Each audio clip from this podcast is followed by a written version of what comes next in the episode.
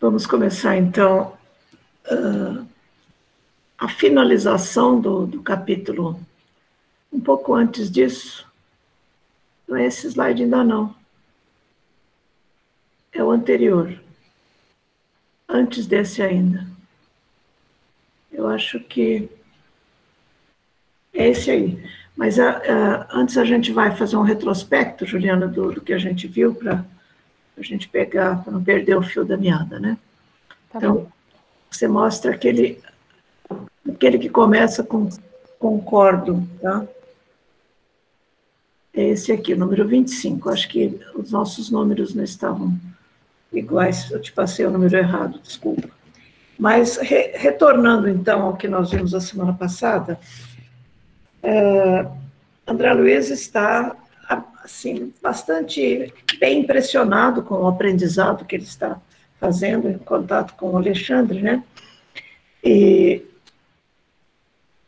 nós acabamos de ver um diálogo entre a mãe e o filho, os dois que são vítimas do, da vampirização, cada um deles tentando justificar o porquê que eles estavam é, com dificuldade de, de, de, mudar os pensamentos, né? Porque assim que os vampiros se aproximaram deles, eles começaram a reproduzir o pensamento dos vampiros.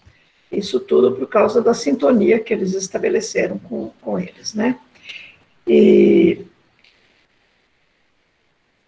aí o filho diz que, que ele compreendia muito bem o que a mãe dele estava dizendo, e ele dizia que, ele finalizou a fala dele dizendo que Ai de nós se o Espiritismo não houvesse chegado aos nossos destinos como sagrada fonte de sublime consolação. Porque eles tinham comentado nesse diálogo que eles se sentiam muito bem quando está, estavam sobre os cuidados dos espíritos dentro da casa espírita, né? E que eles se sentiam, sentiam uma energia diferente e tudo mais mas que assim que saíam, voltava tudo como era antes. Quer dizer, eles não estavam percebendo na prática o que estava realmente acontecendo, né? Que os vampiros ficavam lá fora e que eles lá dentro da casa espírita estavam sozinhos. E quando saíram, os espíritos, os, os vampiros novamente se acoplaram a eles, né? E nesse momento, então, Alexandre colocou novamente a mão a destra na fronte da, da jovem de 16 anos, e eu vou pedir para a Juliana fazer o papel da, da jovem nesse momento. Por favor, Juliana. Concordo que o, em que o Espiritismo é nosso manancial de consolo, mas não posso esquecer que temos na doutrina a bendita escola de preparação. Se permanecermos arraigados às, às existências de conforto, talvez venhamos a olvidar as obrigações do trabalho. Creio que os instrutores da verdade espiritual desejam, antes de tudo, a nossa renovação íntima para a vida superior. Se apenas buscarmos consolação sem adquirir fortaleza, não passaremos de crianças espirituais. Se procurarmos a companhia de orientadores benevolentes, tão só para o gozo das vantagens pessoais, Onde estará o aprendizado? Acaso não perceber permanecemos aqui na terra em lição? Teríamos recebido o corpo ao renascer apenas para re, repousar? É incrível que os nossos amigos de, da esfera superior nos venham suprimir a possibilidade de caminhar por nós mesmos, usando os próprios pés. Naturalmente, não que nos querem os benfeitores do além para termos necessitados da casa de Deus, e sim para companheiros dos gloriosos serviços do bem, tão generosos, fortes, sábios e felizes quanto eles já são. O próximo slide, por favor, Juliana.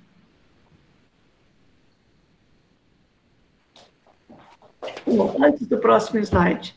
Não, desculpa. É, vai ter um trecho que a Juliana vai ler no livro, porque eu não fiz slide dessa fala. Mas nesse ponto, a menina modificou um pouco a, entonação da voz, ainda sobre a influência de Alexandre, e continuou dizendo: Mamãe, mamãe, sabe como lhe quero bem, mas algumas, alguma coisa no fundo da consciência não me permite comentar as nossas necessidades, senão assim, juntando-me aos elevados ensinamentos que a doutrina nos gravou no coração, não posso compreender com, não posso compreender cristianismo sem a nossa integração prática nos exemplos do Cristo. Tá. Até aí o Alexandre estava influenciando a menina e ela falou, e ele falou através dela para os dois. Nós sabemos que os dois não aproveitaram muito porque eles estavam sob a influência dos vampiros, né? Mas, é, como o Alexandre havia tirado a mão da, da fronte da menina, e percebendo a, vamos dizer assim, a necessidade do André Luiz de algumas explicações, ele disse para o André, porque o André estava preocupado com, com a diferença que ele percebia entre no momento da psicografia, porque ele já havia psicografado bastante, né? E ele percebia que na psicografia a facilidade não era tão grande assim como estava acontecendo ali naquele momento. Do, o Alexandre simplesmente colocava a mão na fronte da menina e ela falava tudo que ele queria, né? Ela transmitia praticamente ipsis litteris o que ele dizia para ela. E o André Luiz estava achando muito, muita diferença desse processo para a psicografia. E foi aí então que Alexandre explicou. É, ele diz aqui, André, observa você o trabalho simples da transmissão mental e não pode esquecer que o intercâmbio do pensamento é movimento livre no universo. Desencarnados e encarnados em todos os setores de atividade, da atividade terrestre, vivem na mais ampla permuta de ideias. Cada mente é um verdadeiro mundo de emissão, emissão e recepção, e cada qual atrai os que se lhe assemelham. Os tristes agradam aos tristes, os ignorantes se reúnem, os criminosos comungam da mesma esfera, os bons estabelecem laços recíprocos de trabalho e realização. Aqui temos o fenômeno intuitivo, que com maior ou menor intensidade é comum a todas as criaturas, não só no plano construtivo, mas também no círculo de expressões menos elevadas. Isso é muito importante para nós uh, percebermos né, o que acontece conosco no dia a dia. Isso que aconteceu lá na década de 40 é o que acontece ainda hoje em todos os lugares, porque a, a afinidade entre encarnados e desencarnados é que formam os, os, os grupos, né, de grupos de aproximação, de, de afinidade mesmo, como o Alexandre bem explica aqui. Então, é muito importante que nós aprendamos a vigiar os nossos pensamentos, porque principalmente quando acontece alguma coisa menos boa na nossa vida, não precisa nem ser uma coisa negativa, mas alguma coisa que não deu certo de acordo com as nossas expectativas, nós que ainda temos muito o hábito de controlar tudo, né? A gente quer que as coisas aconteçam como nós gostaríamos, e às vezes elas mudam. E os nossos, nossos pensamentos também se modificam e a gente nem percebe. E é aí que a gente entra em contato com, às vezes, com seres que uh, estão nas cercanias e percebem a, a sintonia que nós estabelecemos com eles e são atraídos por nós. Então, às vezes as pessoas dizem: Ah, eu sabia que aquele pensamento não era meu. Não era seu até o momento em que você não estabeleceu a sintonia, porque quando a gente estabelece a sintonia e entra em contato, é nosso sim nós somos responsáveis por tudo que pensamos. E a gente sabe que pensamento é a porta de entrada uh, de muitas outras situações. Né? Pensamento e sentimento estão sempre conectados. A gente pode mudar os pensamentos através de, da mudança de sentimentos, quando a gente tem essa condição, mas pode mudar os sentimentos pela mudança de pensamentos também. Eu costumo dizer que a vontade é o nosso controle remoto. A gente muda de canal, como se estivesse assistindo um canal, um programa na televisão, a gente não está gostando, muda de canal através da vontade. Então é importante que a gente tenha essa consciência e possa fazer uso disso todos os dias. Não é só de vez em quando, não é todos os dias que isso acontece na nossa vida. Então, aproveitemos esse ensinamento do Alexandre para pôr em prática isso, né? Bom. É, Irene, a Juliana quer falar. Ah, pode falar, Juliana, por favor. É, aqui, quando ele fala né, não posso compreender o cristianismo sem a nossa integração prática nos exemplos do Cristo. Eu acredito que vai assim bem certo com o que a senhora estava falando, né? Que aí a pessoa falou assim: "Ah, não é o meu pensamento".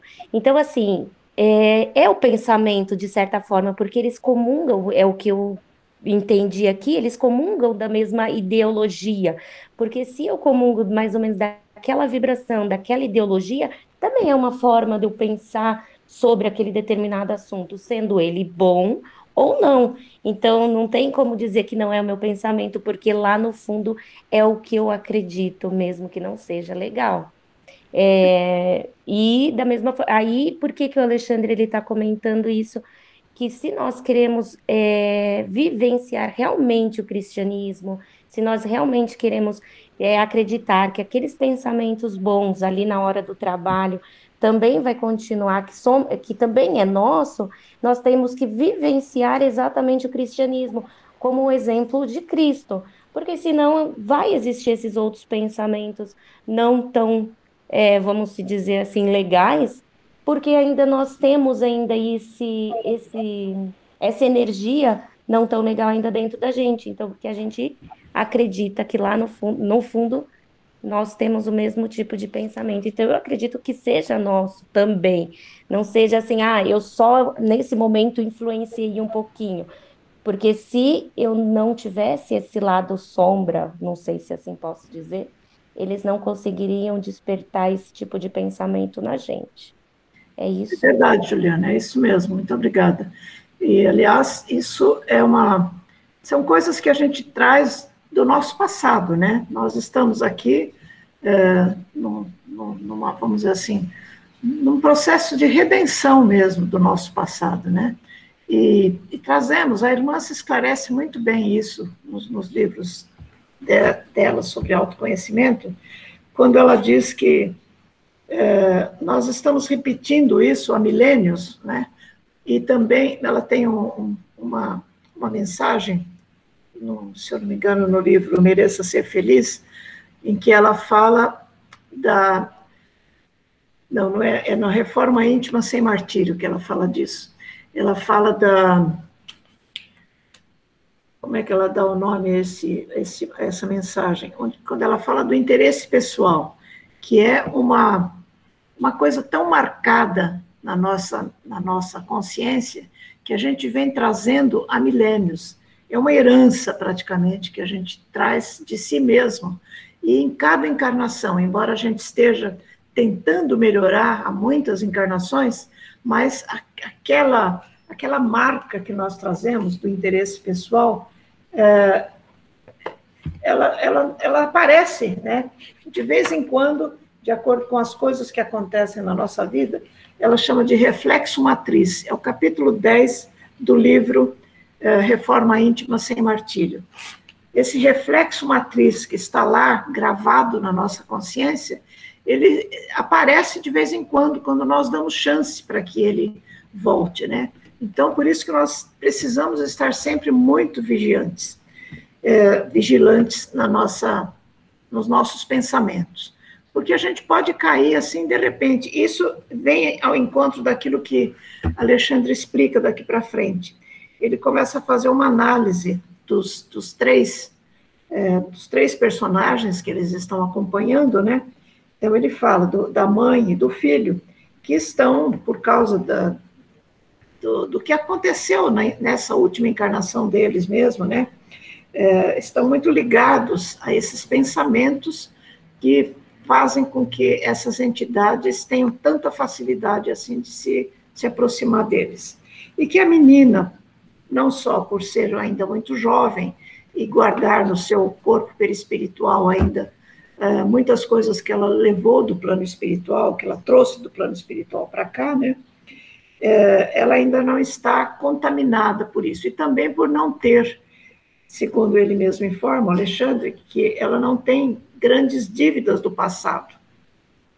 Então, ela tem, não tem, é, ela tem mais facilidade de se libertar, ou de não deixar com que esses, esses espíritos mais ligados a essas inferioridades se aproximem dela. Aí, Fala, Juliana. Só, só complementando aquilo que a Juliana trouxe, né? Eu também achei muito interessante essa passagem, né? Que ele fala assim, né? Através de Alexandre, não posso compreender cristianismo sem a nossa integração prática nos exemplos do Cristo. Eu lembrei de uma passagem do livro Espírito da Verdade, do Emmanuel, onde Sim. lá no capítulo 54, Buscais, ele fala assim, ó, ah, deixa eu achar aqui, quem segue o Cristo vive-lhe o apostolado. Então aqui a gente se fala se diz cristão, a gente fala que segue o exemplo do Cristo, mas a gente só realmente segue o exemplo do Cristo quando a gente vive o apostolado dele. Isso quer dizer, a gente tem as nossas atitudes, os nossos pensamentos de acordo com o Evangelho. E é o que eu vejo que ela estava se referindo, Alexandre, né, por meio dela, estava se referindo aqui a essa questão. Né, se todos estão ali dispostos a seguir o Cristo, se dizer cristão, então ela estava chamando a atenção da mãe e do irmão para que eles vivessem esse apostolado, vivessem esse evangelho. É isso mesmo. Quer dizer, Alexandre aproveitou a, a facilidade da menina, né, e, e falou isso, que eles precisavam ouvir, mas infelizmente não não aproveitaram muito, porque não estavam em condições de dar atenção àquilo que estavam ouvindo, né? E, aí ele diz, e além disso, não tendo débitos, quer dizer, a menina, né, não tendo débitos muito graves do pretérito, condição que é isenta do contato com as entidades perversas que se movimentam na sombra. Pode refletir com exatidão os nossos pensamentos mais íntimos, quer dizer, a pureza da mente dessa menina é que facilitava naturalmente essa, essa, esse intercâmbio que aconteceu, né? E ele diz: vivendo muito mais pelo espírito nas atuais condições em que se encontra, basta a permuta magnética para que nos traduza as ideias essenciais. Quer dizer, o magnetismo que se estabelecia entre eles, quer dizer, o magnetismo do Alexandre era assimilado por ela com toda facilidade, né? Aí o André Luiz ficou muito feliz com essa explicação e falou: bom, isso significa que essa jovem é bastante pura e ela continuará com semelhantes facilidades em toda a existência? Ela pergunta para o Alexandre. E ele diz: não tanto. Aí ele explica que ela ainda conserva os benefícios que trouxe do plano espiritual e as cartas da felicidade ainda permanecem nas suas mãos para extrair as melhores vantagens no jogo da vida. Mas dependerá dela o ganhar ou perder futuramente. A consciência é livre.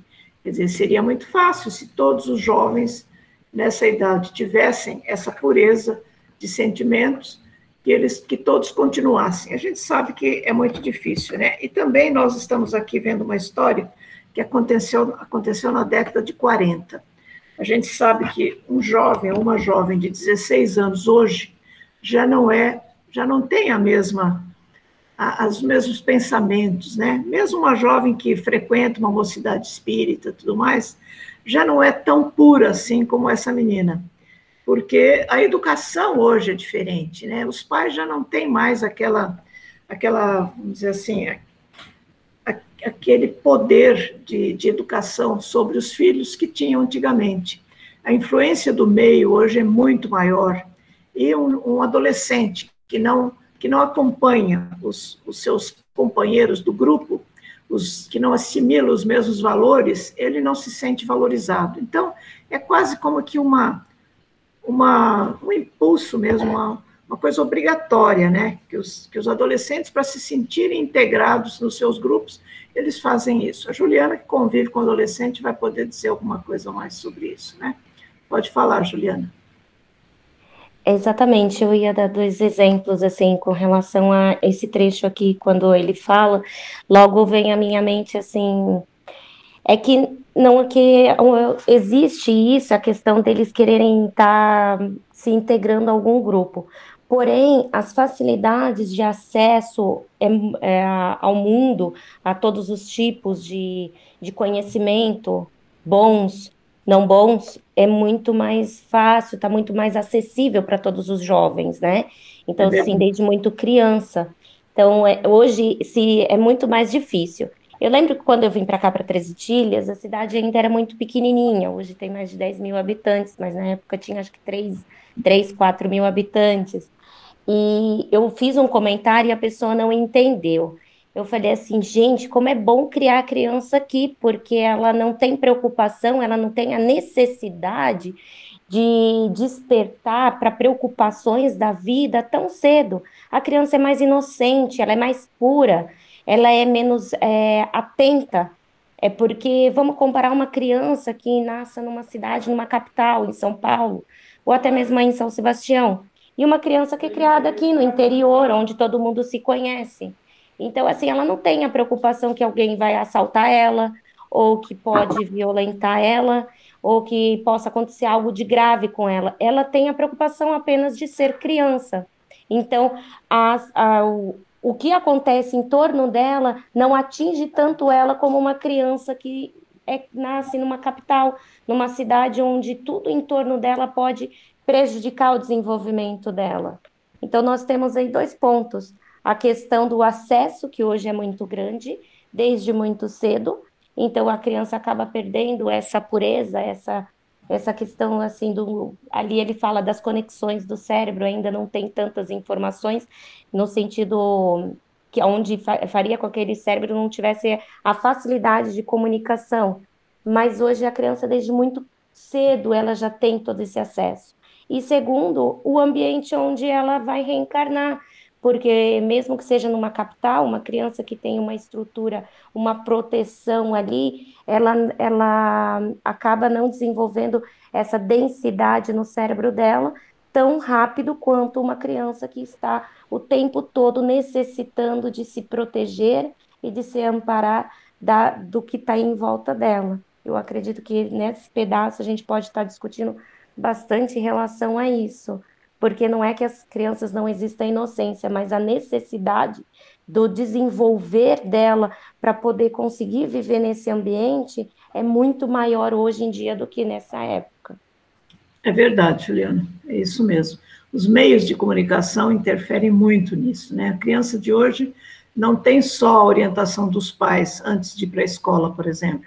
Ela já tem acesso a, aos meios, aos grupos sociais e tudo mais, quer dizer, o computador, o celular são, são, vamos dizer, como brinquedos hoje para as crianças, né? Elas já nascem sabendo lidar com eles, elas ensinam os adultos como lidar com coisas que para a gente às vezes é complexo, para elas é muito fácil. Então, elas acabam acessando informações que muitas vezes os pais ainda não possuem. Isso, claro que diferencia né, uma criança, um adolescente na década de 40 quando nem existia. Até o telefone fixo era difícil, imagina o telefone celular, que né, só surgiu, acho que duas ou três décadas depois disso, né? Mas, é, continuando aqui, quando o André Luiz falou que então essa jovem poderia ser, ela iria continuar daquele jeito, né? Ele disse que não, que a consciência era livre, que ela poderia ou não continuar. Aí é, André Luiz continuou perguntando: mas não seria difícil preparar-se todas as criaturas para receberem a influenciação superior? Não, então não seria difícil? Aí uh, o, André, o Alexandre responde: é, de modo algum, todos sob nossos olhos. Não, não ah, isso aqui eu já falei, eu não lembrei que eu tinha feito esse, esse slide, né? Ele está falando aqui do, está descrevendo a mãe, o filho e a menina, né? Agora ele, ele vai para. Deixa eu ver. É, tudo isso eu já falei. Nossa, me lembrava que tinha esses slides. Eu tinha eliminado esses slides, eu não sei como é que ficou aí. Então não seria difícil preparar todas as criaturas, é isso que eu acabei de falar. Ele diz: de modo algum, todas as almas retas, dentro do espírito de serviço e do equilíbrio, podem comungar perfeitamente com os mensageiros divinos e receber-lhes os programas de trabalho e iluminação, independentemente da técnica do mediunismo que presentemente se desenvolve no mundo. Não há privilégio, não há privilegiado na criação. Existem, sim, os trabalhadores fiéis, compensados com justiça, seja onde for. Quer dizer, essa foi a última fala do, do Alexandre para o André Luiz e para nós, né? E para que nós hoje ainda tenhamos essas informações, de que depende mesmo de nós. Sejamos ou não médiums com tarefa ou não, médiums todos somos, né? A Kardec explica muito bem isso. A gente está, mesmo que não sejamos médiums uh, práticos, né? não me lembro agora como é que é o nome que, que, que Kardec dá quando a pessoa é um médium com uma tarefa designada, né? Mas é, todos somos médios enquanto intermediamos a, a, a, o pensamento dos espíritos que querem nos ajudar ou nos atrapalhar, dependendo da sintonia que nós estabelecemos com eles, né? E é muito importante que a gente acorde para essa para essa tomada de consciência, né? Isso é uma coisa que, numa oficina de sentimento, como nós estamos, como a Siena está é, empenhada em se dedicar bastante a isso, a gente percebe que é um lugar onde a gente aprende a fazer isso, né? A gente aprende a identificar o pensamento, coisa que normalmente nós não sabemos. Nós, quando alguém pergunta o que, que você está pensando, a gente diz nada, porque a gente acha que não está pensando nada mesmo. Então, nós não temos ainda essa facilidade, essa, essa condição de identificar os nossos pensamentos. Isso a gente pode aprender. E quando a gente aprende a identificar os pensamentos, a gente pode aprender também a escolher o que quer pensar. Isso é uma coisa muito importante. É, a, a, isso quem explica é a lei da atração, que nós estamos sempre sujeitos à lei da atração, tenhamos ou não consciência disso. Então, quando a gente não tem consciência dos pensamentos, a gente está sujeito à lei da atração inconscientemente. Quando a gente aprende a tomar consciência, a gente pode escolher o que a gente quer pensar. Escolhendo o que quer pensar, a gente escolhe o que quer para a vida da gente. É, tem uma definição de fé do pai João de Angola, no livro Sete Caminhos para o Alto Amor, que ele diz assim: a fé é o desenho mental daquilo que você deseja para a sua existência. Eu acho que é a melhor definição de fé que eu já vi em toda a minha vida. Desenho mental, porque nós temos uma tela mental na nossa mente, né? Uma tela virtual onde são projetados todos os nossos pensamentos. Então, quando nós projetamos aquilo que nós queremos para a nossa vida, nós atraímos aquilo que nós queremos para a nossa vida, porque desde as células do nosso organismo até tudo que nos envolve, que nos rodeia, elas sentem a energia dos nossos pensamentos. Dizem os, os cientistas que as células, as células do nosso sistema imunológico, elas é, ouvem os nossos pensamentos. Na verdade, elas assistem aquilo que nós projetamos na nossa tela mental. Juliana, já vou te dar a palavra, tá? Desculpa, só queria terminar o meu pensamento. Acho que é a Juliana que estava levantando a mão e eu não, eu não dei a palavra para ela ainda. Não? Então acho que eu me enganei. Tudo bem, mas é só, eu só queria dizer isso porque eu acho que esse capítulo é muito rico, ele tem muitas coisas que a gente precisa aprender, sejamos ou não médiums, e, e a gente pode aproveitar muito para melhorar a nossa vida, no nosso dia a dia, melhorar a nossa qualidade de vida, inclusive. A gente que está batalhando para pôr em prática aquela questão do, do espiritismo por dentro, né? Uh, colocar o espiritismo por dentro em prática, fica mais fácil quando a gente presta atenção nessas coisas. E este capítulo é muito rico nesse sentido. Eu, eu acho que eu tô, tô terminando esse capítulo, não sei se vai dar tempo da pessoa começar o outro, né? Mas antes que eh, as pessoas devem ter alguma coisa a falar, porque tem muita coisa ainda que, que pode ser comentado aqui, né? Mas eu gostaria de agradecer a oportunidade de ter estudado esse capítulo, que me deu a chance de, de me aprofundar bastante nesse estudo, não só aqui no livro Missionários da Luz, mas no livro dos Espíritos, principalmente, né, no capítulo que trata desse assunto. E gostaria de agradecer também a participação de vocês todos que participaram, a Juliana que me ajudou hoje na coisa, e o apoio técnico do Juliano e da Rita, que são imprescindíveis para a gente. Né? Alguém gostaria de complementar com alguma outra informação ou nós podemos encerrar o capítulo aqui?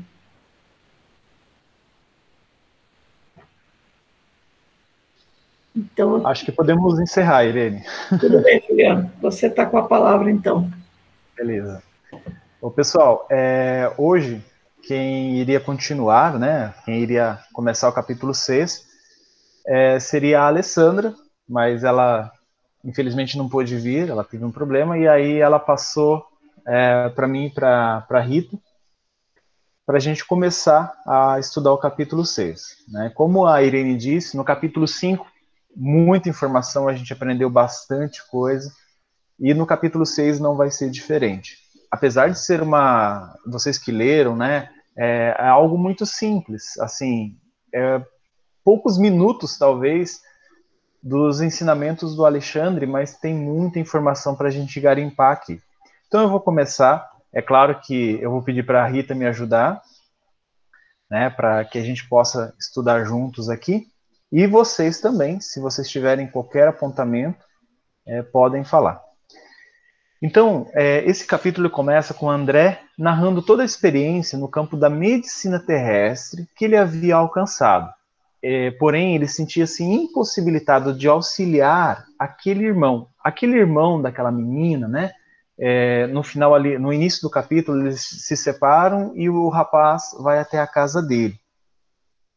É, pois desconhecia como melhor intervir no caso. Aqui é, a gente está se referindo ao vampirismo que estavam acontecendo com aquelas entidades que estavam ligadas a ele. É claro que a gente percebe logo no início que essas entidades elas ficam mais separadas, né? então ele consegue adentrar a, a, a residência sem a presença dessas entidades. Então ele entra lá e aí ele é, vai sem fazer barulho até onde está a sua esposa, que está dormindo. Né? Deixa eu continuar aqui. Muitos questionamentos rodeavam a mente de André.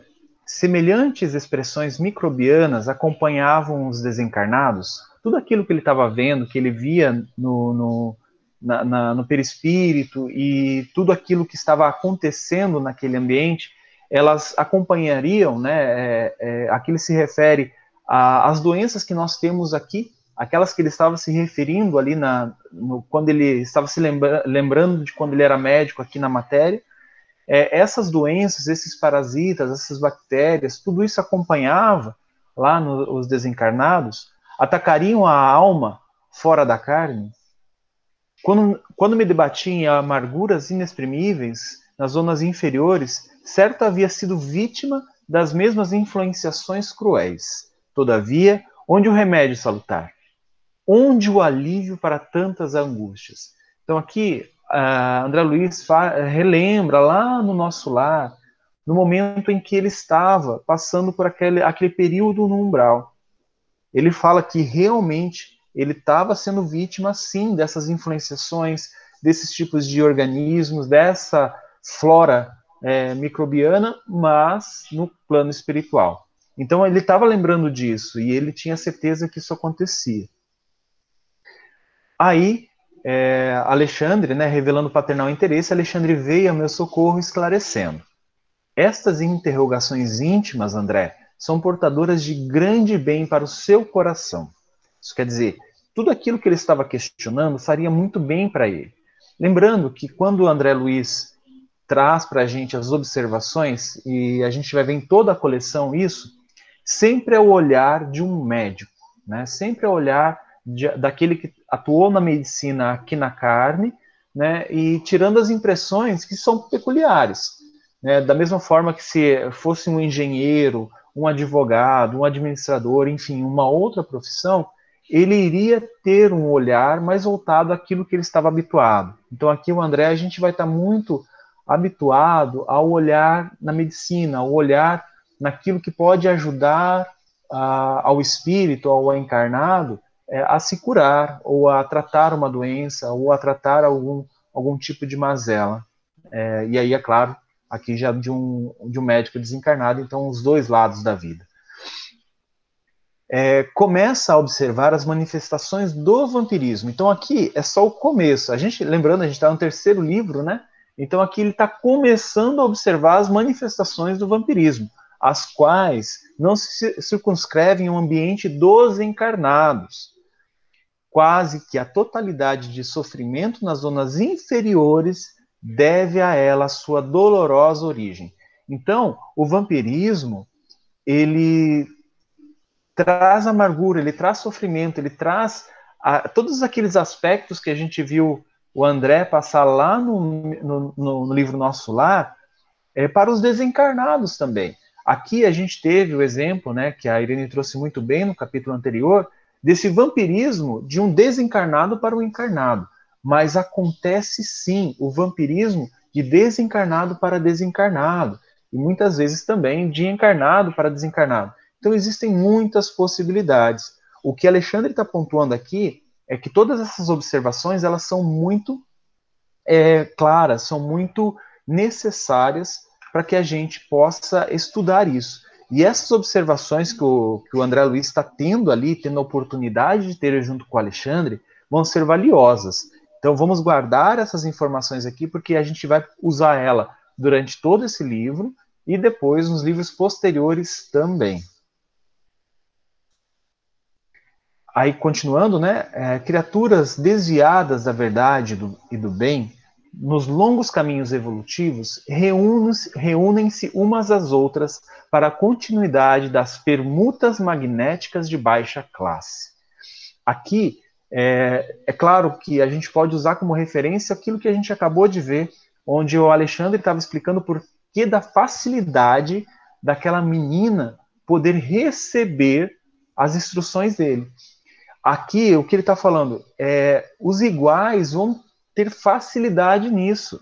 Reúnem-se umas às outras para a continuidade das permutas magnéticas de baixa classe. Então, se eu passei a vida inteira permutando pensamentos negativos, pensamentos ofensivos, pensamentos de ira, quando eu desencarnar, o que, que eu vou permutar lá do outro lado? Os mesmos pensamentos. Nós não vamos mudar, simplesmente porque a gente trocou de roupa, a gente não é uma pessoa diferente. A gente só está numa veste. Né? Então, e a mesma coisa quando a gente desencarna. Né? O espírito eterno que sou vai continuar com as mesmas manifestações, a mesma manifestação mental, do pensamento, de emoções, tudo isso vai continuar. E essa permuta que ele fala aqui vai continuar. Todos eles segregam forças detestáveis e criam formas horripilantes, porque toda matéria mental está revestida de força plasmadora e exteriorizante. Aqui é muito interessante. Aqui André Luiz já começa, Alexandre no caso, né, começa a falar sobre matéria mental, né? É claro que quando eu li a primeira vez Missionários da Luz, eu passei isso direto, porque imagina, que, que é matéria mental. É, é, Para quem conhece um pouco o André Luiz, ele vai explicar isso lá na Evolução em Dois Mundos e também lá no Mecanismo da Mediunidade. É um pouco para frente, mas a gente vai, é claro, como a gente está estudando esse livro agora, a gente vai falar um pouco sobre matéria mental. A Rita vai me ajudar, né? Mas o que, que ele está falando aqui? Ó? Porque toda matéria mental está revestida da força plasmadora e exteriorizante. Isso quer dizer, tudo aquilo que nós produzimos, que a gente já vai ver essa matéria mental, ela está revestida, ela tem a essência desse, dessa força que a gente está exteriorizando. A gente já vai entender um pouco mais. Para isso, a gente pesquisou e encontrou um artigo muito legal. Né? A gente não colocou ele na íntegra aqui, né? mas ele tem muita informação. É, é um, um, um, médico da, da AME do Rio Grande do Sul, né? Associação Médica Espírita do Rio Grande do Sul, é, o nome do artigo é O Pensamento, Matéria Mental. Esse é um artigo de 2014. O autor é o Dr. Paulo Rogério Dalla Coleta de Aguiar. Ele tem alguns livros publicados.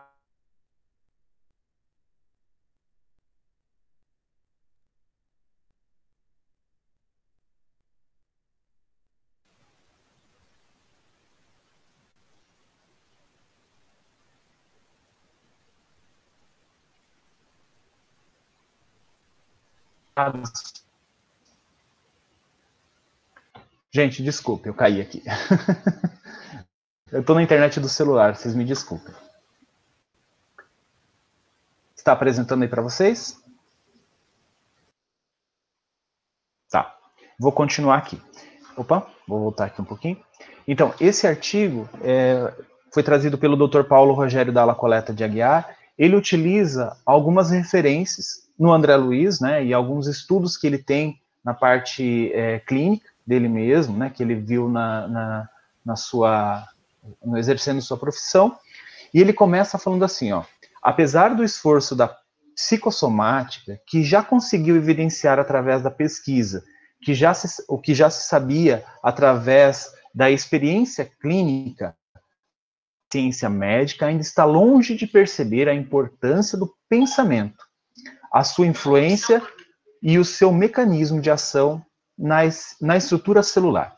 Então, aqui é muito legal isso. Ele falou: olha, é, apesar da gente já ter um contexto geral da psicossomática na medicina, mas ela ainda está muito longe de conseguir definir, delinear muito bem o que isso vai influenciar na estrutura celular, ou tentando é, traduzir isso, ou tentando melhorar isso, é como o pensamento vai agir para me favorecer é, quando eu estiver doente, tentando encontrar uma cura, ou tentando melhorar a minha, a minha saúde, ou como o meu pensamento vai me prejudicar, me prejudicar é, com emanações que podem me trazer a doença, podem me trazer algum problema, né? Rita, você quer falar alguma coisa? Não, eu estava tentando falar, mas é, o nosso microfone não funciona aqui. Pode continuar, que aí eu vou me intrometendo. Tudo bem, tudo bem, eu vou fazendo aqui.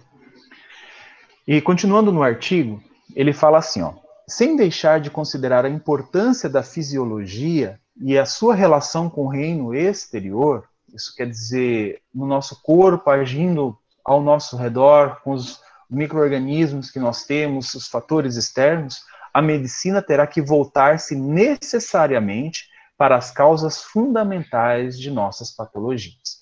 É claro, ele é um médico espírita, então é óbvio que ele vai ter um pensamento um pouco mais transcendental. Né? Ele não vai ficar somente a, a, tratando o corpo físico, ele sabe que ele precisa tratar também a alma eterna. Né? Mas, enquanto a fisiologia analisa os efeitos e procura remediá-los à superfície, é na alma. No entanto, que iremos encontrar as causas profundas dos nossos desequilíbrios, devidos às nossas criações mentais. Aqui a gente está entrando no que seria a matéria mental, que ele está se referindo aqui, né, que o Alexandre está falando aqui. Então, apesar da gente ter um, um avanço muito grande e considerável na medicina tratando o corpo, a medicina, por enquanto, só está tratando as, é, os efeitos, né, só a superfície. Enquanto é, os médicos, enquanto nós, é, humanidade, não olharmos para a alma, onde estão localizadas as causas, vai ser muito difícil. A gente só vai ficar remediando, remediando, remediando, mas ah, não vai encontrar realmente a cura. É, é, eu passei a semana passada, eu acho, ou umas duas semanas atrás, um, uma palestra no YouTube do Dr. Décio Iandoli Júnior, é, falando sobre cura. E é muito interessante o que ele fala. Ele fala assim: muitos de nós vamos às casas espíritas procurar a cura do corpo. E a casa espírita ela tem é, a pretensão de trazer a cura para a alma. Não só a casa espírita, mas como outras é, religiões ou é, filosofias tendem a trazer a cura para a alma, né? buscam isso. Ô, Ju, Continuando é, eu acho que Cadê o microfone? Não, só é, fazendo um, um adendo, eu acho que o trabalho da casa é fazer com que o assistido desperte para a necessidade dessa, dessa da autocura, né? através das, do conhecimento do evangelho, através do autoconhecimento. Esse tem que ser o trabalho principal da casa, né? A casa não tem que ter a pretensão de, de tentar curar o assistido, né? A casa ela tem que ter, tem que ser uma casa de apoio, de despertar. É isso. Isso mesmo, isso mesmo. E a gente já vai falar sobre isso, onde é, o Alexandre, né, vocês leram lá, que ele falou quem é o médico de si, né? Quem é o médico, o teu médico mesmo. Então a gente vai falar sobre isso daqui a pouco. Continuando aqui no, no, no artigo, ele fala que o, o, pensamento ele tem alguns elementos. E o, quais são esses elementos? Que é o raciocínio, a memória, a imaginação, a vontade e o sentimento. Isso é uma análise dele, tá? Ah, se a gente for lá no, no Emmanuel, ele tem uma visão é um pouco diferente disso aqui, mas eu não vou falar sobre Emmanuel hoje, vamos seguir o artigo aqui. E ele fala: estes elementos consistem no agrupar e coordenar de imagens, aprender-lhes as conexões constituídas, a fim de as retocar e agrupar em novas correlações, mais ou menos originais ou complexas, de acordo com maior ou menor potência intelectual do indivíduo juntamente com a capacidade de percepção, abstração e comparação, promovem a associação de ideias. Aqui ele está colocando mais ou menos como funciona é, as estruturas do pensamento. Né? A, gente, a gente utiliza esses elementos, né, raciocínio, memória, imaginação, vontade e sentimentos, para a gente conseguir é, construir a nossa capacidade de percepção, de abstração e de comparação. É isso que nós fazemos o tempo todo.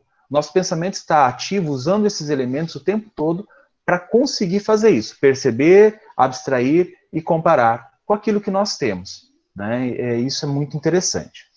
E ele fala assim: através desse conceito, o pensamento é visto como uma extensão de nossa natureza íntima. Agora que a gente já está começando a falar sobre o, o, a matéria mental. Se o pensamento ele é uma extensão da nossa matéria, nossa natureza íntima, e a nossa própria individualidade em ação. Porque, como ele falou, um dos, dos elementos aqui né, é o sentimento. Então, esse sentimento, ele está em, em ação dentro de nós. E por isso que ele fala da nossa própria individualidade em ação. Pensar é, portanto, manifestar a nossa alma, a nossa mente. Então, aqui, quando nós pensamos, quando nós trazemos esses elementos ao nosso no nosso campo mental, na nossa mente, na nossa cabeça, né? Isso não vem do nosso cérebro, isso não vem dos nossos neurônios, isso vem de algo a mais, né? Isso que a gente consegue conceber é a, a alma, é o espírito encarnado, né? Isso vem do espírito. E aí ele faz uma referência lá no livro Nos Domínios da Mediunidade, no capítulo 15, que é Forças Viciadas. Ele fala assim, ó, onde há pensamentos, há correntes mentais e onde há correntes mentais existe associação. E toda e qualquer associação é interdependência e influenciação recíproca. Isso aqui ele faz uma referência àquilo que a gente conversou agora sobre aquela menina que recebe a intuição do Alexandre. O que ele está falando aqui, ó, existe o pensamento, o pensamento ele gera correntes. Quando as correntes mentais, se existe corrente mental, elas podem se associar se elas estiverem na mesma frequência. E toda e qualquer associação é interdependência e influenciação recíproca. Isso que a Irene usou agora no início do nosso estudo, falando assim: olha, se você fala que você teve um pensamento foi influenciado, porque a tua onda mental, o teu pensamento, a tua mente produziu a mesma frequência, produziu a mesma onda. Então, não adianta a gente tentar dar a culpa no obsessor né? Porque a espírita adora fazer isso, né? Coloca a culpa no obsessor e fica tudo bem. A desculpa, ah, eu estava influenciado naquele momento, não era eu falando. Não, peraí, gente. Né? A influenciação, ela acontece por quê? Porque a gente estava emitindo a mesma onda mental daquele ser, daquele irmão sofredor, é, pro, emanou naquele momento, e talvez foi uma, uma onda mental de ira, é óbvio que você também estava na mesma frequência. As imagens mentais têm a capacidade de tornar claro o entendimento e de ampliar a nossa visão de qualquer coisa. Então, aquilo que a Irene falou da nossa tela mental, essas, essa tela mental a gente utiliza para isso, para tornar claro o, o entendimento e de ampliar a nossa visão de qualquer coisa. A imagem fala por si. Ao conceituarmos um objeto, estamos a limitar esta imagem à nossa percepção. Ao mostrá-la, cada indivíduo percebe-a conforme a sua capacidade. É por isso, gente, que quando a gente fala é, em uma corrente mediúnica, você tem cinco, seis médiums, cada um vai ter uma percepção diferente, uma interpretação diferente. Por quê? Porque as vivências são diferentes, as experiências são diferentes, é, o, a maneira de pensar é diferente. Né? Por exemplo, eu tenho uma maneira de pensar muito mais racional, muito mais metódica.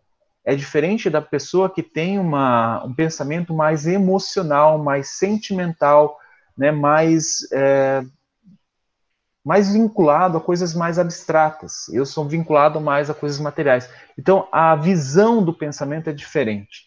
Então, quando a gente produz essas matérias, essa imagem mental lá na nossa tela mental, a gente vai o, é, absorver muito daquilo que nós emanamos, que nós somos.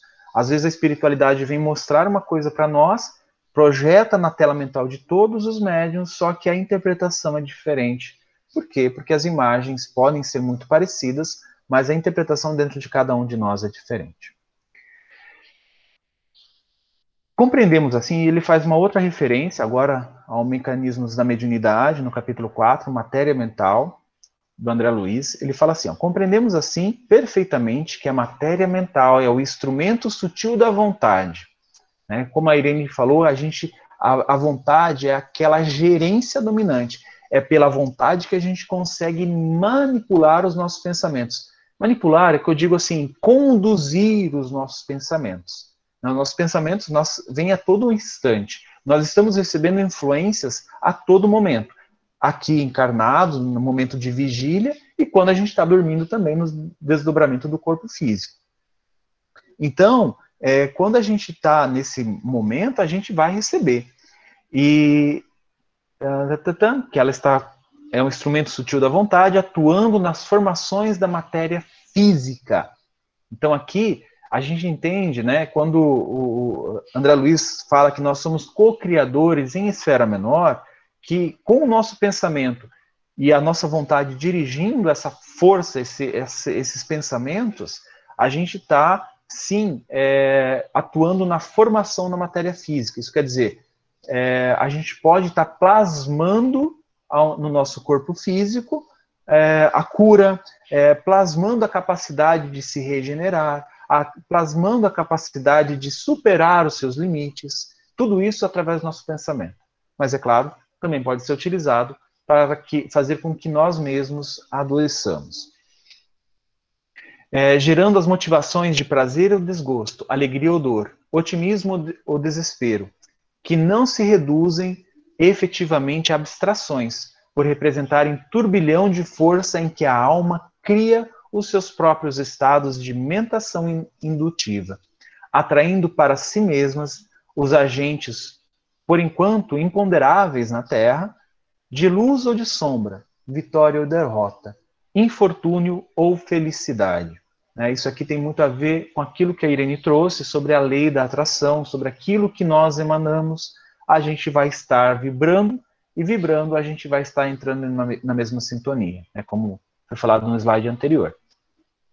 E eu acredito que é para encerrar o artigo, né, que o artigo falou sobre bastante coisas, e também já para a gente encerrar o estudo de hoje, a gente continua na semana que vem. Nesse sentido, a ideia é um ser organizado, o pensamento dá-lhe a forma, e a vontade imprime-lhe a força e a direção. Olha que legal, o pensamento, ele dá a forma. E a vontade, ela coloca nele a força e a direção. Isso quer dizer, a intensidade que esse pensamento vai agir sobre nós e sobre o mundo ao nosso redor e a direção. Para onde vai o teu pensamento? As ondas e as imagens mentais, que é a matéria mental, criam um campo eletromagnético à, volta do indivíduo chamado aura, ou halo vital, que exprime a natureza íntima de cada ser. Então, quando nós pensamos, estudo ele chama de matéria mental, ela produz algo ao nosso redor, né, um halo mental ou aura, e, e ela tem a, a, natureza íntima de cada ser. É por isso que quando a gente vem numa câmara é, de tratamento na, na casa espírita, os médios conseguem, alguns médios têm essa capacidade de ver a aura. Muitas vezes a aura ela está diferente daquilo que se espera ver, né? A gente já tem mais ou menos uma ideia de uma aura sadia. É a mesma coisa quando a gente, eu acho que o médico, quando ele olha para uma pessoa que está saudável, corada, né, com um semblante bom, quando um, uma pessoa, um paciente chega ele tem um semblante abatido, é, desgastado, cansado, doentio, então isso já consegue ser percebido. E a aura também traz isso, ela traz as informações íntimas do ser. É expressado ao nosso redor porque essa essa matéria mental, essa aura, esse halo, ele se projeta ao nosso redor. Pessoal, eu vou parar nesse slide para não comprometer o restante do estudo. Ô, Ju, eu queria te pedir Podem uma falar, coisa para a semana que vem. É uma pergunta para você estudar, para poder me ajudar para semana que vem. É que eu, fico, eu, quando eu li esse pedaço, eu fiquei, meu Deus do céu. É que assim, quando eu fiz o curso, a especialização em neuropsicopedagogia, é, nós estudamos bastante com relação a, ao aprendizado da criança. Então, ela, ela vai aprendendo por repetições, por estímulos, e é, é ativado o neurônio, onde é como se fosse é, é uma impressão naquele neurônio, Aí, então, depois que está é, é, tá imprimido naquele neurônio aquele aprendizado, ela já associa. Quando acontecer a situação, ela já associa e aquele neurônio se produz aquele neurônio simplesmente para aquela situação. Daqui a pouco para aprender a falar, tudo isso. Nesse capítulo, e você falando sobre essa questão do, da matéria mental, eu gostaria de perguntar para você, espiritualmente falando, tá? Isso, quando nós cada existência nossa. Nós então podemos imprimir dentro do nosso neurônios, dentro da nossa é, matéria mental, todas essas vivências, por isso a dificuldade. Então a gente tem que, a princípio, só um minutinho, já vai, Bela. É, primeiro a gente tem que é, se policiar, depois nós vamos aos poucos entendendo que aquilo que é o, o certo, porque senão é como se de repente acontece a situação ativa no nosso, na nossa matéria mental, que foi impressa lá em outras existências, e por isso que a gente já se comporta daquela maneira X. Então a gente precisa estar tá se policiando e estar tá estudando e estar tá melhorando aos poucos para aquele aquela impressão ser tipo apagada e haver uma nova impressão. É isso? É, eu eu anotei aqui, está anotado, tá. eu vou pesquisar. Eu já tenho mais ou menos uma noção. É, tem um, até trouxe aqui, eu ia usar é, esse livro, O Cérebro Triuno, a serviço do Espírito. É, são três médicos é, que fazem parte da AMI Brasil. Eu estava lendo algumas coisas, eu acho que eu vou encontrar sua resposta nesse livro, se eu não, me, se não estou enganado. Mas é claro, todos aqui na sala é, têm o dever de pesquisar isso também, para a gente conversar na semana que vem, porque é uma ótima questão. É né? uma ótima questão para a gente discutir, para a gente aprender. Tá bom?